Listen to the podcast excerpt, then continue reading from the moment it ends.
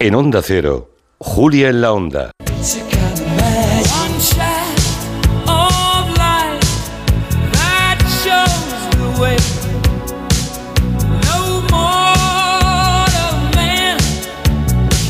Con Julia Otero.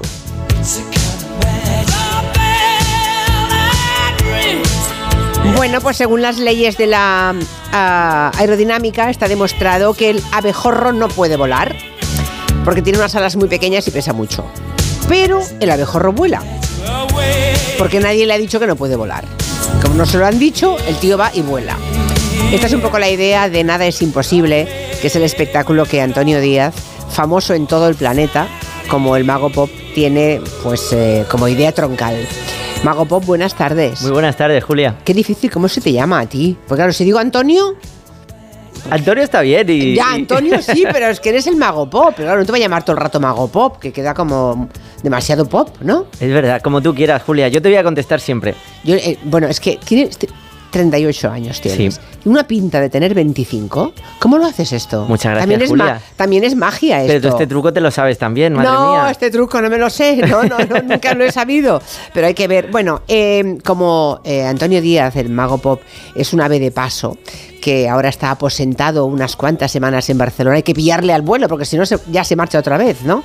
Está en el Teatro Victoria de Barcelona y he visto con mis ojos cómo cuelga todas las noches el cartel de no hay localidades. Eso es, eso tiene mérito, ¿eh? Eso es un privilegio y, bueno, una alegría constante, ¿no? Hace muchos años que sucede, además.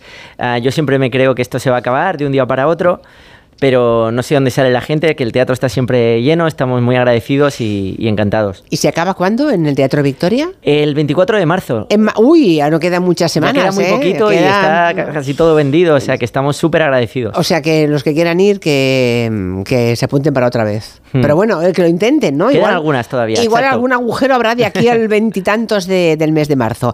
Bueno, vi- visto en, en números tu vida, tu vida como mago pop, es bastante apabullante. Es el artista español más taquillero de los últimos seis años. Es miembro del Millionaire Club. Y dirán, ¿qué es esto del Club Millonario? Pues personas que han recaudado, al menos en cuatro ocasiones, más de un millón de euros en una semana. Pero tú, eres- tú eres muy rico entonces ya, ¿no? A mí estas cosas de, de tal, a mí no me gustan. A mí esto no... Eso te lo llevan. Esto, esto en el mundo de, de los Sí. musicales sí que se, se- se conoce mucho, sobre todo en Broadway o en el West End, que son espectáculos, pues claro, que, que tienen muchísimos espectadores a la semana, ¿no? Nosotros hacemos 500 shows al año, que son muchísimos, y, y tenemos el privilegio de estar ahí porque también actuamos en teatros muy grandes y, y viene muchísima gente. ¿Cómo le doy la vuelta para...? ¿eh? No, no, sí, me estoy da- ya veo que me llevas al huerto, pero no pasa nada. No, es que además no, no, no pasa nada. Porque en España, a diferencia de en Estados Unidos, presumen del dinero que tienen. En España hablar de dinero es como una grosería que nadie quiere enfrentar y te comprendo perfectamente. Era una manera de apostillar. ¿eh? Es el ilusionista, sigo con los datos, eh, es el ilusionista europeo más taquillero del mundo a día de hoy. En 2020 su espectáculo fue el que vendió más entradas en todo el mundo, más que ningún otro. ¿Qui- ¿Quién es el, el número dos? Ah, pues supongo que el Rey León o alguno así de... No, no, pero digo, de magos, digo. Ah, de magos. Bueno, eh, sigue Copperfield en Las Vegas. Sigue Copperfield. Sí, Chris Angel también. Debe ser duro para Copperfield, ¿eh? Hombre, Que Copperfield... le venga, que le venga ahora un muchachito español con esta pinta de criatura, esa pinta de, de buen niño. Yo creo que debe- Copperfield está Ah. ya por encima del bien y del mal, ¿no? Al final, él lo que ha hecho en su carrera es algo eh, histórico. Yo creo que es historia de la magia y, y- y del show business. La gente no lo sabe, pero Copperfield igual es el artista que más entradas ha vendido en los últimos 20 o 30 años, ¿no? Es una barbaridad. Pero en los últimos seis se le vas ganando. Un poquillo. Ya, pues eso. Cuando, si eres Copperfield, de pronto te aparece el niño, eh, el niño del extrarradio de Barcelona, y te debe tocar un poquito la moral. Pero bueno, a nosotros nos encanta. Y eh, más datos, eh, los programas que ha hecho en televisión Mago Pop se ven actualmente en más de 200 países. Esto debe dar vértigo, ¿no? Sí, la verdad es que han sucedido muchísimas cosas en estos últimos 10 años, ¿no? Yo el, el- el teatro lo disfruto mucho, es un lugar donde me siento súper cómodo. La- de hecho, estudiaste arte dramático. Así es, estudié en el Instituto del Teatro, estudié arte dramático. La televisión es algo que me cuesta más, ¿no? Que nunca, siempre tengo la espinilla ahí, que, he hecho mucha tele, muchísima. am, pero nunca me he sentido cómodo, ¿no? nunca la he disfrutado. Creo que la magia en televisión pierde muchísimo, es un lugar donde me cuesta mucho encajarla y en cambio en el directo es donde sí que realmente me siento orgulloso de lo que hacemos y, y donde además puedo trabajar a fuego lento, que yo soy mucho de trabajar a fuego lento, ¿no? Y el teatro te lo permite, mejorar poquito a poco cada día. La verdad es que tienes una vena humorística eh, cómica muy interesante en el, en el escenario, porque además de la magia que, con la que vas impresionando a toda la platea, ¿no? a todos los espectadores, también arrancas muchas sonrisas del público. Sí, en el... En el Y no cuentas ningún chiste. Exacto, en el directo No me haces siento... sí, pero- pero- Me siento muy cómodo porque he pasado muchísimas horas en el escenario, ¿no? Lo- que, también he pasado muchas horas en la vida y luego soy muy sosito. Pero en el escenario no sé por qué sí que sale mi lado eh, más canalla, más, más ágil. Y yo creo que la magia de por sí ya, ya, ya se presta al humor, ¿no? Porque todo el mundo sabe que lo que hacemos es absurdo, que al final es un, un entretenimiento, una manera de celebrar juntos la vida y de pasar un buen rato, ¿no? El New York Times eh, tituló la crónica diciendo un chico corriente con un toque mágico. Eso te define. Uy, uy, uy, espera. Pongamos un poquito de música.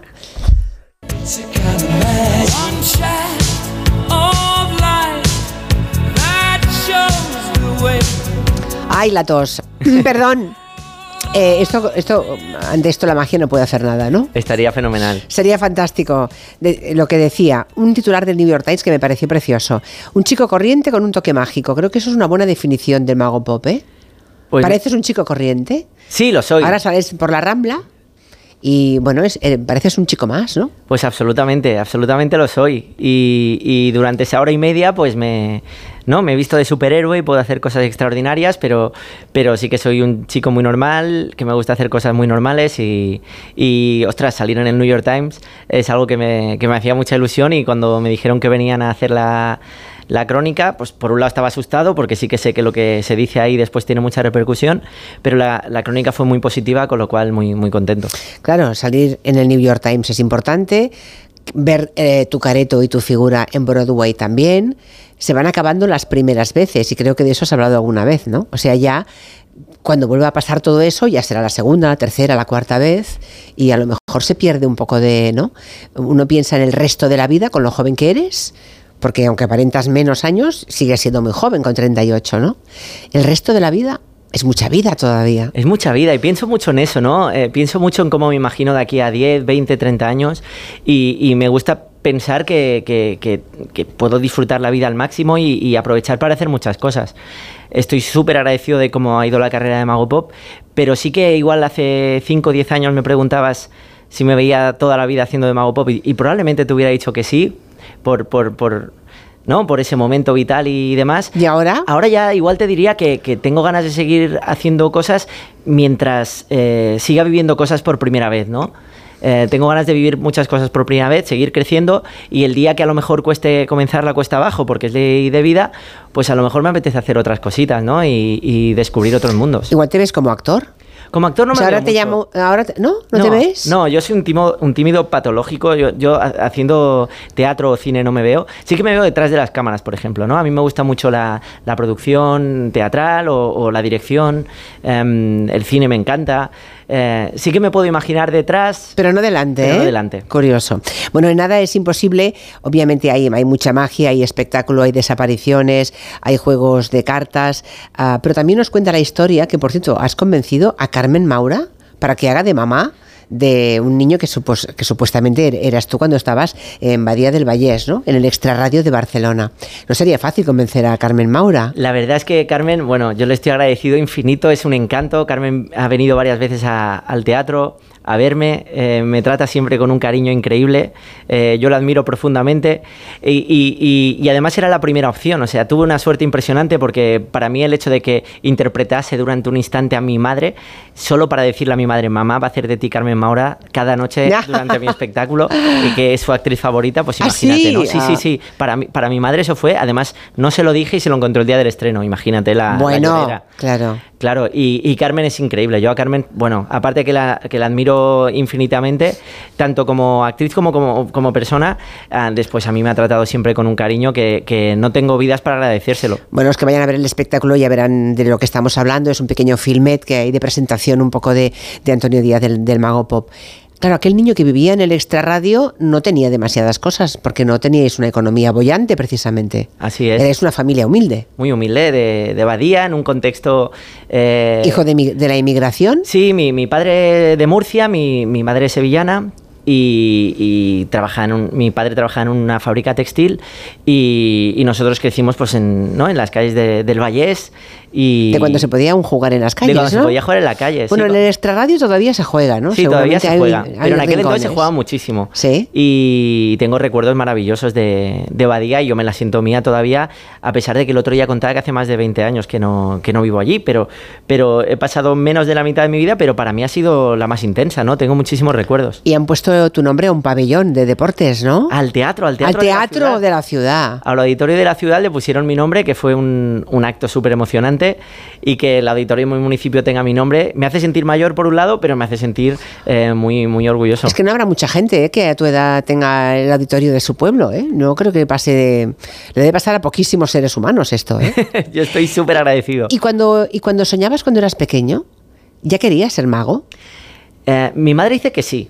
Mi madre dice que es de los 3, 4 años. Lo que pasa que es sevillana, igual tenía 7 u 8. Pero ella siempre dice que desde pequeño... Además, yo tengo recuerdos de mi infancia de yo estar ensayando mirando a la pared, porque mi habitación era muy, muy pequeñita, y recuerdo que la pared era de gotelé, ¿no? Yo recuerdo ensayar a ese gotelé mirándolo como si fuera el público, y, y tengo muchos recuerdos soñando espectáculos, ¿no? Yo no sé si soñaba con ser mago, pero sí soñaba con hacer espectáculos de magia. ¿Y quién fue la persona que te, que te echó la primera mano importante?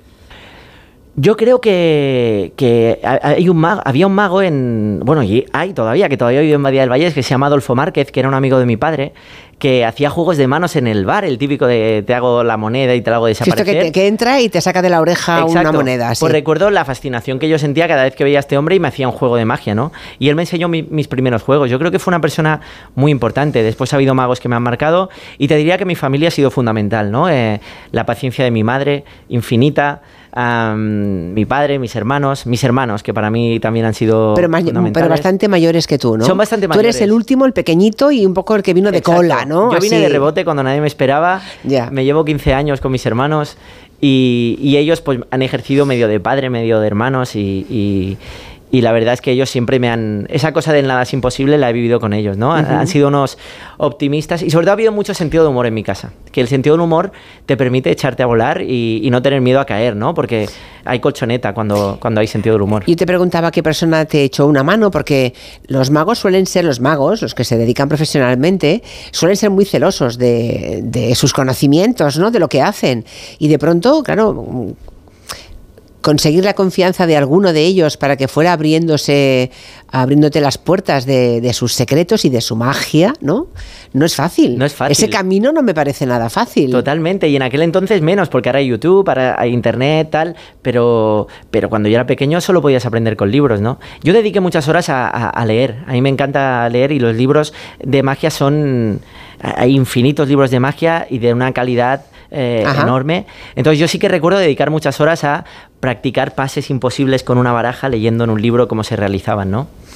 La habilidad con las manos, ¿eso se ejercita? Totalmente, eso se entrena. Claro, porque yo es que mm, mm, la manera en que mueve el mago pop los dedos me parece es, mm, imposible. Eso se entrena y es Eso lo entrenas. Horas, sí, sí, Horas. sí. Sobre todo se las dediqué cuando era niño y Ahora ya adolescente. no, ahora ya- le dedico, pero no tantas. Vale. Ahora igual en- ensayo una hora al día, tal, pero yo recuerdo de adolescente dedicarle ocho horas al día a practicar, sí, sí. Con las manos, con el, antebra- con el brazo, el antebrazo, con, la- con todo, ¿no? Con todo, sí, Con sí. todo. Ah, vamos a escuchar algunos mensajes, porque hay algunos oyentes cuando a las tres empecé que dije, viene el mago pop, ¿le quieren decir algo? Y han llamado, escucha. Yo fui a ver al Mago Pop con mi familia, con mi marido y con mi hija. Y nos encantó, nos sorprendió, lo recomiendo a todo el mundo y nos dejó boquiabiertos cuando hizo aparecer un helicóptero en medio del escenario. Increíble. Hola, sobre el mago pop, qué decir, estuve con mi marido y me he quedado alucinada, vamos. Puede ser que en mi vida me haya quedado con la boca abierta sin saber cómo lo hace, sobre todo el espectáculo final, es que el truco final, yo es que no sé por dónde salen, cómo lo hace.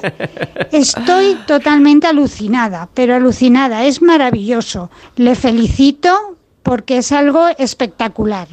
Bueno, ese truco final, bueno, ese número final es el que hiciste, lo hemos visto estos últimos días, ¿no? En, una, en, un, en un matinal en Estados Unidos, ¿no? Así es, en el Today Show de, el Today de Estados Show, Unidos. en plena calle, aparecen y desaparecen cinco personas. Sí, sí. Que luego, fíjate, mm, observé que después de, como ha corrido por las redes sociales, detrás de las imágenes siempre hay alguien que dice, el truco es el siguiente, y te lo cuenta, ¿no? Va a ser esto, esto, esto y esto otro. Pero ¿qué sentido tiene eso? Yo creo que ninguno. Yo no, creo que- porque el eh, vamos a ver, el mago es un ilusionista. ¿Ves la ilusión? El tema es que esté tan bien hecho que para ti sea magia. No, y además está fenomenal está. que haya como. Yo, yo sé que hay espectadores que se lo toman como reto intelectual, ¿no? Sí. Y que están todo el espectáculo con los ojillos ahí entreabiertos a ver si te pillan y no. Y llega un momento para el artista que, que es muy bonito, que es cuando la gente ya deja de pensar en cómo se hacen las cosas y se deja llevar y lo disfruta, ¿no? En las redes, como es todo tan inmediato, pues sí que entiendo que haya gente que rápido necesita una respuesta y demás.